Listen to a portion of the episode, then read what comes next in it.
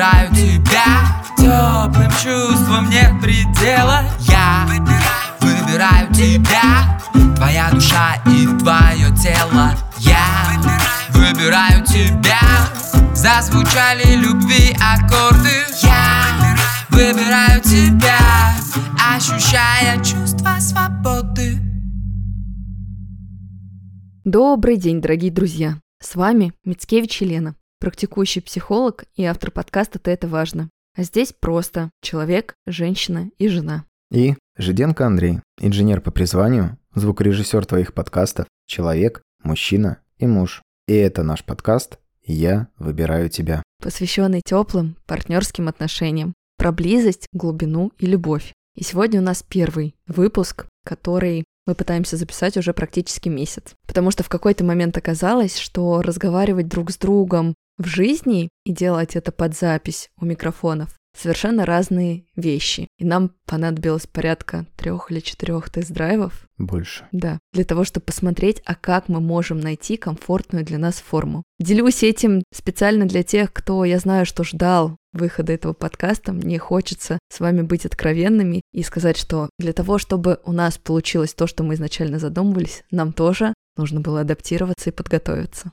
И хотели бы мы начать со знакомства с нами. Кто мы есть, как мы познакомились, как мы оказались вместе и настолько близки друг с другом. И как пришли в эту точку, что решили создать еще и общий проект. Этим и многим другим мы будем делиться дальше. Да, изначально проект задумывался как рефлексия вслух, я бы даже сказала прилюдно, потому что мой психолог всегда смеялся, говорит, Лена, то, как вы умеете друг с другом разговаривать, люди вообще-то за это платят деньги семейному психотерапевту. И зная, что у нас есть такой классный скилл. В принципе, что у нас очень много тепла в нашей жизни, в наших отношениях, в нашем окружении среди людей, которые тоже живут комфортно друг с другом, выбирая друг друга. Мы решили вывести это наружу. Мы решили популяризировать как раз-таки идею здоровых отношений. Так можно, так нужно, и хочется создавать классные прецеденты. И здесь, наверное, стоит сказать, что этот скилл у нас был не врожденным. Мы его нарабатывали в этих замечательных отношениях. Да, потому что да до сих пор, сколько лет проходит, нет-нет, да ты находишь себе какой-то сорняк старого, чужого, чьего-то сценария, и ты понимаешь, нет, кажется, я так реагировать не хочу, а как тогда хочу и могу я, и как можно поговорить друг с другом, чтобы выйти из какой-то сложности. Вот даже с записью подкаста. Мы рефлексировали, говорили, делились обратной связью. Я давала Андрею время на адаптацию. Андрей прислушивался к моим каким-то непростым чувствам. И даже вот в процессе этого мы уже пользовались этим инструментарием.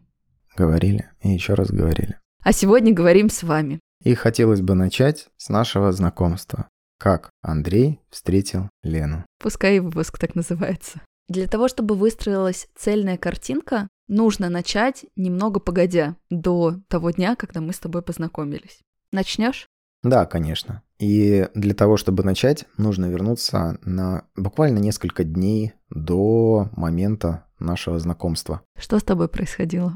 Это был конец февраля, я находился в отпуске на Гоа. Мы с ребятами решили отдохнуть. Я как раз тогда взял ипотеку и решил, ну а что, надо, потому что дальше будет как-то... Как-то будет, но не так, да, с этими долгами. Лежу я на пляже, и мне поступает запрос от друзей. Слушай, а поехали в Питер? Вот ты вернешься, и давай сгоняем в Питер, там будет классно. Погуляем, потусим по городу. Город замечательный. Надо сказать, что Питер — это мой самый-самый-самый любимый город на всей планете Земля. В этом мы с тобой похожи. Да. Тоже. Да. И я, как человек довольно легкий на подъем, решил, а почему бы нет? Поехали погуляем, будет классно, будет здорово. И уже через несколько дней после возвращения из Гоа я лечу в Питер, где меня встречают друзья, и мы идем в ночной клуб. Надо сказать, что в этот же момент Лена и тебя хотели пригласить. Я не поехала. Да, но об этом чуть-чуть позже. Только Да. это был не клуб, это был бар. Это был бар, да. И уже когда мы были в баре, я смотрел на пары, да, которые там есть, э, смотрел на одиноких людей, а мне было там, ну, откровенно скучно. И я для себя сделал такое умозаключение, что как же хочется встретить своего человека. Но раз не получается, ну и ладно, я буду жить для себя, буду кайфовать от жизни, Я классный, молодой человек, мне замечательно в этой жизни, и э, будь что будет. Я не собираюсь никого искать просто для того, чтобы было. Я не собираюсь заводить отношения для галочки, и мне всегда хотелось найти именно близкого, доброго друга и любимого человека. Примерно с такими мыслями я и завершил этот вечер. Мы разъехались с друзьями по домам, и на следующее утро должны были быть покатушки.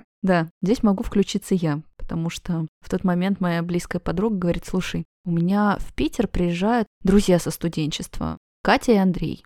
Хотели вместе погулять, да и я вас вроде как хочу познакомить покатаешь нас всех на машине по Питеру. А я Питер обожаю, и ездить по нему вообще для меня такое сродни медитативному состоянию. И я говорю, конечно, да, почему нет? И, наверное, вот это вот качество откликаться, быть легкими на подъем, в принципе, мобильными в жизни, опять же, тоже нас объединяет. У меня тогда, в момент какой-то этой просьбы, было устойчивое восприятие, что Катя и Андрей — это пара. Ну, отлично, приедет пара друзей, познакомимся, почему нет, проведем чудесное время. В этот вечер, когда вы всей компанией находились в баре, я была у себя дома. Я в тот момент снимала квартиру, но собиралась покупать свою. Уже сделка была в процессе. Я завела кота. После двух лет жизни в Италии, где моя личная жизнь была очень бурной, два года в Питере как-то были разительно противоположны потому что тоже все что-то не складывалось, а, никто не нравился, люди, которые встречались, не откликались. И я фактически находилась ровно в тех же мыслях, именно в этот вечер. И как раз, когда мне позвонила наша подруга и говорит, а приезжай к нам, тут, правда, не очень, но, может быть, как бы сейчас ты вольешься и настроение как-то поменяется. Мы там погуляем, я сказала, что нет, извини, мне сегодня что-то груститься, хандриться. Завтра встретимся, все по планам, а сегодня я хочу посидеть как-то, подумать сама с собой. Мы много с тобой смеялись на тему того, а что было бы, если бы я приехала, и мы с тобой вот два на этих состояния как-то столкнулись и сошлись. История, конечно, не знает сослагательного наклонения, но было бы интересно. Но я в тот вечер засыпала ровно с теми чувствами. Ну и фиг с ним. Ну нет и нет. Буду жить со своим чудесным котом Фелечкой. Сейчас куплю квартиру, буду обживаться в Питере. Я, наконец, в городе, который я обожаю. Мне хорошо, дальше перспективы. Буду с интересом смотреть, а что там дальше в жизни. Случается следующее утро. Я в таком каком-то состоянии на зло, да, не складывается, а я тогда буду в кайф, буду все равно получать удовольствие. Привожу себя в восхитительный внешний вид. Выхожу к дому, сажусь в машину, жду друзей, которые должны были именно ко мне подъехать. Сижу в машине, и идет моя подруга мне навстречу с каким-то интересным молодым человеком. Я понимаю, что это Андрей, но Кате почему-то нет. Как следствие оказалось, Катя и Андрей, естественно, оказались не парой. Катя приехала там вообще со своим молодым человеком, они были отдельно. И уже в тот момент, когда они подходили к машине, я подумала, хм, что-то идет не по плану, я вообще-то не на это настраивалась.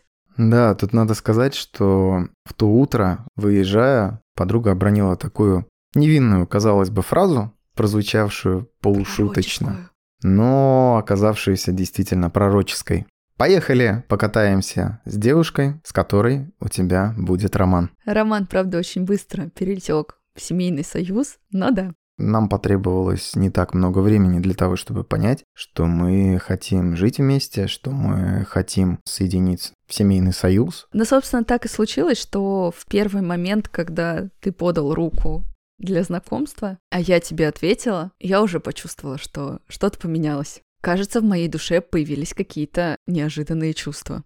И этот день, правда, был очень таким переломным, потому что мы много гуляли по Питеру. В какой-то момент я подругу попросила пересесть назад. Чтобы я сел вперед, чтобы да. я сел рядом. И мы много катались, мы наслаждались городом, чувствовали какое-то единство, дурили, бесились. И я, в общем и целом, была во всей красе полностью собой. И к моменту, когда нужно было уже Андрея отвозить в аэропорт, очень не хотелось расставаться а мне очень хотелось впервые опоздать на рейс самолета. Да. И тогда, когда уже было неприкосновение рука к руке, а Андрей приобнял меня и поцеловал в щеку на прощание, я, кажется, поняла, что он вроде и подругу мою тоже приобнял и поцеловал в щеку, но это разные ощущения и действия. В этот момент мы обменялись телефонами и зависли в состоянии неизвестности. Ну, я, во всяком случае, зависла. Я не знаю, как было там у тебя. Я была с вопросом. Это было прекрасно. Интересно, а что будет дальше? Да, и с моей стороны были точно такие же три волнения, потому что это было действительно очень трепетно, когда Я впервые поцеловал, казалось бы, невинно, но Щеку. это было уже значимо для меня. И дальше мы разъехались. Я в Питере, ты в Москве, и между нами скайп, телефон, связь. Но на самом деле мы всю эту неделю очень как-то быстро перешли в фазу коммуникации. И здесь, правда, очень показательно, что когда тебе хочется общаться, когда ты чувствуешь что-то яркое и живое, ты подкрепляешь это действиями в том числе. Действительно, расстояние может быть и абсолютно незначимым для вас, если вы хотите быть вместе. Потому что, вспоминая свои какие-то предыдущие отношения, да, иногда и не очень-то хотелось ехать к человеку, который находится буквально за 10 километров от тебя. Ты думаешь, ого, какое расстояние. Это же как далеко, это же надо одеться, собраться и поехать. Да, с этого момента начались наши приключения на два города, на две столицы. Надо отдать должное, что вот в эти первые дни мы очень много созванивались по видеосвязи и разговаривали, разговаривали, разговаривали. У нас не было возможности это делать вживую, но мы пытались найти какое-то приспособление, чтобы вот на этом импульсе продолжить узнавать друг друга. Ты тогда очень много сидел, правда, закрыв рот, э, как будто бы боялся что-то лишнее сказать. Действительно было такое, да. Потому что я не знал, что я могу сказать, когда меня изнутри просто распирают чувства, эмоции, и как не показаться слишком быстрым, слишком напористым, для этого человека, который мне очень сильно нравится. И в этот момент мы, собственно, договорились и решили, у меня в ближайшие выходные, вот после нашей встречи, должно было быть обучение по работе, и я не могла. И Андрей буквально через несколько дней купил билеты, собственно, на выходные через неделю. Но так случилось, что в пятницу я, как сейчас помню, промокла и приехала вечером с температурой и поняла, что моя учеба накрывается. И, собственно, о чем сказала тебе. И здесь тоже очень, наверное, показательный момент, что, учитывая, что билеты одни уже лежали, ты взял спонтанно и купил буквально вот в ночи, там, в 12, в час с тобой ночи разговаривали, а в 6 утра ты уже прилетел. Да. Я взял на самый первый рейс, который был, около 8 утра я прилетал. И даже не выспавшись, даже вот со всей с этой усталостью, не было ощущения, что мне не хочется ехать, да, или это как-то далеко. Нет, напротив, я хотел как можно быстрее оказаться рядом с тобой. А уже через неделю ты пошел знакомиться с моим папой. И вот, знаете, часто меня в блоге об этом спрашивают, и в принципе наши знакомые удивляются, а как так быстро стали развиваться отношения? А можно ли построить что-то вообще фундаментальное и серьезное, когда все динамично развивается? У меня был разный опыт отношений до замужества. И были очень длительные отношения, которые в итоге так свадьбой и не закончились, потому что я за два месяца до нее передумала. И были какие-то более короткие истории. Но вот именно в наших отношениях я поняла, что может быть абсолютно по-разному в разной динамике, если ты двигаешься от себя, если ты с самого первого этапа начинаешь в отношениях быть собой. Я не знаю, как у нас так получилось, но вот с той самой первой встречи, где мы просто катались по Питеру, не было момента притворства. Но знаете, когда мы пытаемся какие-то роли играть, казаться лучше, чем есть, нет, была какая-то легкость и свобода, и естество. И мне кажется, что именно этот момент позволил нам очень быстро, здорово сблизиться, разговаривать, изучать друг друга, делиться какими-то теневыми качествами, сторонами, не боясь, что тебя отвергнут. И, собственно, уже через три да, месяца у нас зашел разговор о том, чтобы съезжаться. Надо что-то с этим делать, потому что мы еще так удачно начали встречаться в начале марта. 5 марта мы познакомились. И, собственно, эту дату мы считаем вообще именно нашей. Даже не столько свадьбу, а тот день, когда мы встретили друг друга и зародилось наше чувство. И в этот момент туристический спрос растет, цены на билеты между Питером и Москвой тоже поднимаются, и мы стали понимать, что это изматывает, это опустошает с точки зрения денежных средств. В любом случае мы не хотим жить вот таким вот образом, надо что-то решать. Но мы заговорили не о свадьбе. Ты заговорил о том, что а переезжай в Москву, потому что я в тот да. момент планировала менять место работы, а у Андрея очень было хорошее место работы, за которое стоило держаться, и у нас получилось так. Квартира в Питере, которую я купила. Квартира в Москве, которая должна была вот-вот сдаться. Но у Андрея работа в Москве, а у меня я как раз-таки оставалась без работы в тот момент. И я собиралась переходить. И мы приняли именно рациональное решение. По уму. Да, потому что по душе оба хотели в Питер, но по уму было мне переехать к тебе. Хотя я на тот момент даже смотрел варианты работы в Питере. Да, я помню. Но я здесь абсолютно честно могу поделиться. Мне кажется, что это не совсем популярное мнение, но я рассуждала и рассуждаю так, поэтому буду откровенна. Я точно знала, что я не хочу просто переезжать как любовница, как сожительница, как просто девушка. Подставьте любой статус, все равно будет мимо того, что хотела я. Мое человеческое убеждение. Я абсолютно спокойно отношусь ко всем вариациям. Я чисто говорю за себя. Я считаю, что пожить можно с большим количеством людей, чем пойти и выйти замуж. Вот сказать, не только я выбираю тебя тихо в кулуарах в своей квартире, а еще и социуму заявить, да, вообще-то мы вместе. Да, мы пара, да, мы строим отношения, Потому что союз, вообще вот эта вот проявленность в мир, это правда очень важно, потому что мы живем не в вакууме, мы живем в каком-то устроенном мире, в нем есть некоторые правила, и я хочу, находясь в отношениях, чувствовать себя уверенно, прозрачно, проявленно, и если мы вместе, я хочу иметь возможность, если что-то произойдет, прийти в больницу, иметь какой-то юридический статус, чувствовать себя защищенной. И о браке, о замужестве первое заговорила я. Да, первая заговорила ты. Но тут надо сказать, что меня сдала моя подруга. Это правда. Потому что на тот момент я обмолвился ей, своей подруге, о том, что впервые мне настолько нравится девушка, что я действительно думаю о свадьбе. Но думать ты мог сколько угодно.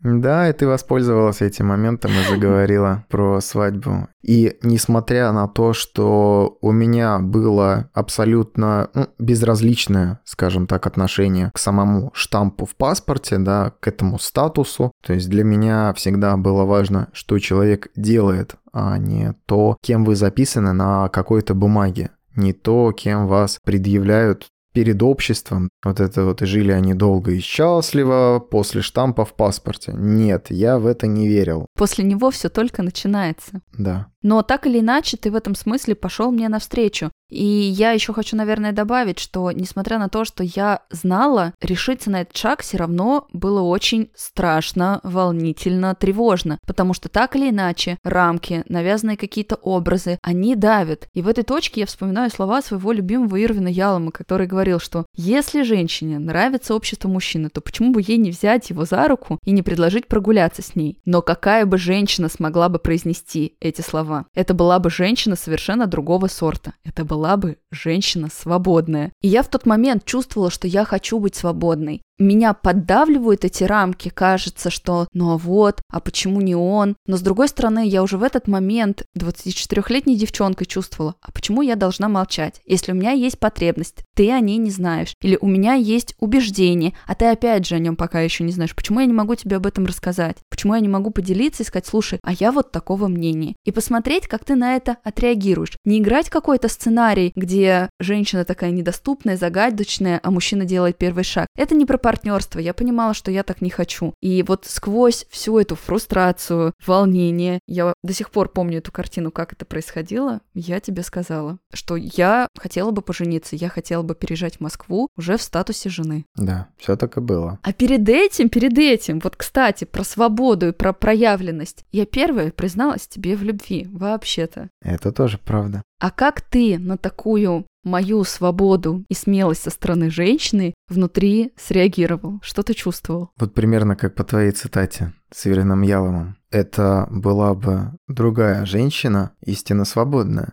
Я в твоих словах услышал очень много свободы, очень большой шаг навстречу, навстречу отношениям, навстречу нам, и тоже почувствовал себя в какой-то степени обязанным быть настолько же открытым с тобой, насколько ты открыта со мной. С меня в тот момент были сброшены все стереотипы и какая-то предвзятость даже, да, к самой свадьбе, к отношениям и стереотипы из разряда «хорошее дело браком не назовут» и все, что связано плохое с отношениями, они как будто исчезли, потому что я перед собой увидел человека, который не боится об этом говорить в открытую. Я увидел человека, который действительно хочет этого. И я внутри в тот момент спросил себя, а я к этому готов? И нашел ответ, да, конечно, я готов. Я выбираю этого человека.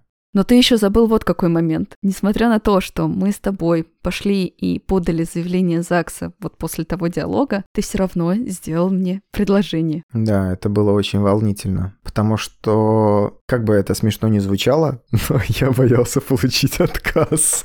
Это правда, это до сих пор меня удивляет, потому что мне казалось, мы с тобой уже заявление подали. Какой отказ? Это был абсолютно иррациональный страх, потому что э, страх отказа, он каким-то образом всегда заложен, когда ты спрашиваешь о чем-то у человека. Это было абсолютно иррационально, я здесь ничего не могу сказать. Потому что это про уязвленность. Потому что это про уязвленность, потому что это, да, про признание, про то, что я хочу быть с тобой, про открытость в этот момент. И предложение случилось спонтанным и тоже каким-то очень сильно нашим, потому что в этот вечер мы сходили в Мариинку, мы поужинали, а потом поехали на наше место. У нас на университетской набережной есть наше место, там такой спуск к воде для машин, и мы его очень сильно любим. И, собственно, Андрей в какой-то момент сказал, а поехали туда, а поехали. На тот вечер у меня как раз а, были планы о том, что мы сходим в Мариинку, поужинаем, съездим на наше место, где я и сделаю это предложение. То есть ты готовился, это был план? Конечно, я к этому готовился. И если заходить, да, опять же, чуть-чуть пораньше, то само кольцо, я уменьшал его размер, я у тебя выпытал информацию о размере твоего кольца. Я даже не помню, кстати, когда это было. То есть это правда действительно было очень неподозрительно. И я дал кольцо на переделку, на уменьшение размера, чтобы оно идеально подошло. И в тот день, когда мне надо было ехать, я позвонил в ювелирную мастерскую и спросил, а готово ли кольцо? И что вы думаете? Они про него забыли. Я очень сильно ругался на этих ювелиров, согласился на переплату, чтобы они в ускоренном режиме все это мне сделали. Буквально за несколько часов я успел съездить, забрать это кольцо, и буквально уже за час до отъезда в Питер я его забрал. Для тебя это было волнительно? Да, это было очень волнительно, потому что, ну, как, Мариинка, все готово, я, как бы, у меня планы, а вы, ребята, вы что меня подводите-то, а? Мне этого всего было не видно со стороны, и когда мы подъехали, собственно, к месту, на набережной играли какие-то дурацкие музыканты. А мы стали выходить из машины, и саксофонист заиграл как песня называется? Джордж Майкл, Careless Whisper. Да, и я подумала, господи, как романтично, какой вечер. Мы насладились оперой, мы проводим время друг с другом, сейчас еще музыка, Питер любимый, красота. И выходя из машины, я посмотрела на тебя и подумала, хм, а сумку он зачем берет? Мы вроде вышли просто подышать, постоять, полюбоваться красотой. Это же будет неудобно. Футляр для кольца оказался очень выпуклым, и спрятать его, кроме как в сумку, никуда не получилось. А был теплый вечер, и я выходил в рубашке, и я подумал, а как мне сделать это предложение незаметно? И единственное, что я придумал, это взять с собой сумку. Думаю, ну ок, возможно, это будет не так сильно заметно. Ну, все случилось, это было чудесно. И знаете, я всегда удивлялась во всяких ромкомах тому, когда люди говорят, у нас есть наша песня. Я не понимала, как она может появиться. Ну, может быть, какая-то песня вам нравится двоим. Ну, хорошо. Но здесь именно этот вечер, именно это стечение обстоятельств, именно песня Джорджа Майкла стала нашей. Потом, правда, пока мы еще не поженились полтора месяца, и я провожала тебя в аэропорт, я ревела под нее.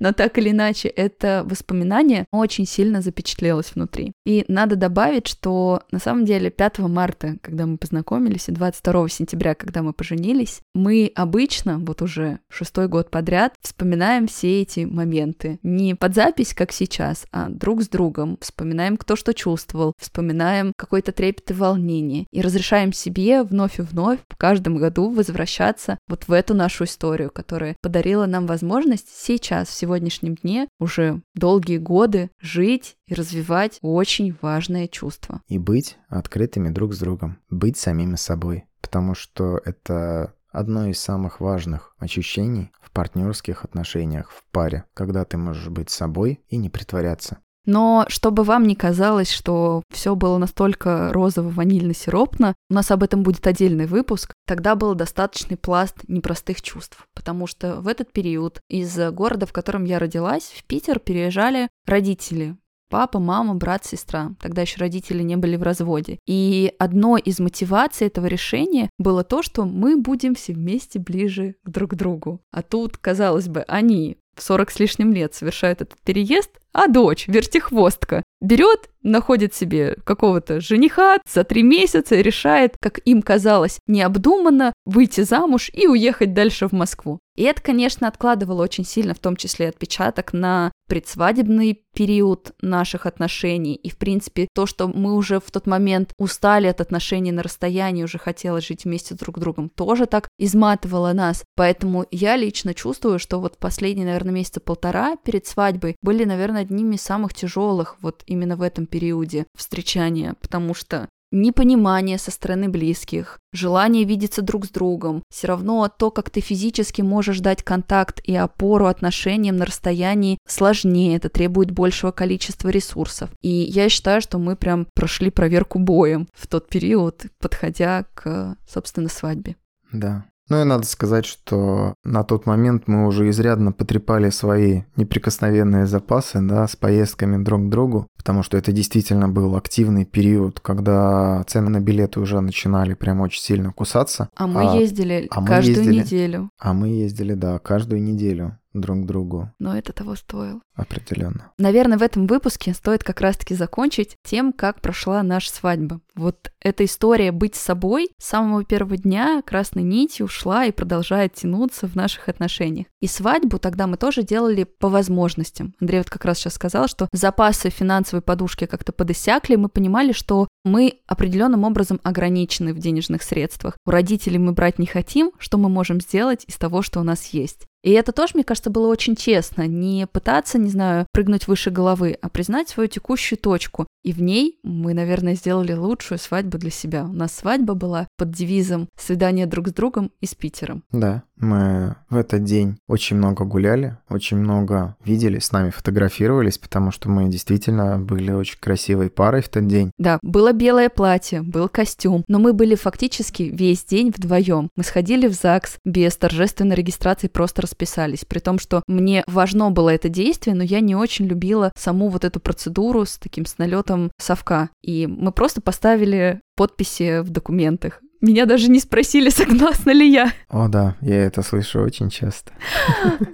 А ты так и не сказала торжественно «да», как и я. Да-да-да. И потом гуляли по летнему саду, лазили по крышам, фотографировались, с нами гулял фотограф. Вместо каравая у нас был Наполеон в кафе «Зингер» с видом на Казанский собор. А вечером в ресторанчике просто с панорамным видом на Неву мы поужинали с родителями компанией на 10 человек. Это было все. Вот так мы подошли к моменту и жили они долго и счастливо. Как жили, будем говорить в следующих выпусках. А сегодня нам важно было познакомиться и рассказать, с чего начался наш выбор друг друга. О том, кто мы есть и как появился этот чудесный союз. Да, еще как мы чувствуем, как мы разговариваем. Впереди много интересного, друзья. Да, потому что первый год нашей совместной жизни мы прошли огромное количество испытаний. Две ипотеки, ремонт, проблемы со здоровьем, ремонт своими руками, надо заметить, сложности с финансовым вообще состоянием, работа, которую я нашла на новом месте, которая мне в тот момент вообще не нравилась. Место, которое тебе не нравилось. Да, мое депрессивное состояние и настроение в Москве. То есть, казалось бы, вот на таком подъеме эмоциональным и чувством любви в первый год жизни мы окунулись в такую,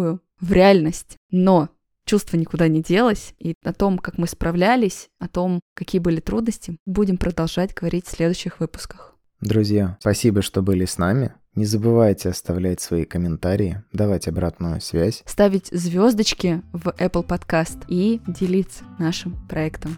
С вами были Мицкевич Елена и Жиденко Андрей. И подкаст «Я выбираю тебя». Помните, теплые партнерские отношения существуют. Это глубокое чувство любви. Мы от всего сердца желаем вам испытать. До новых встреч.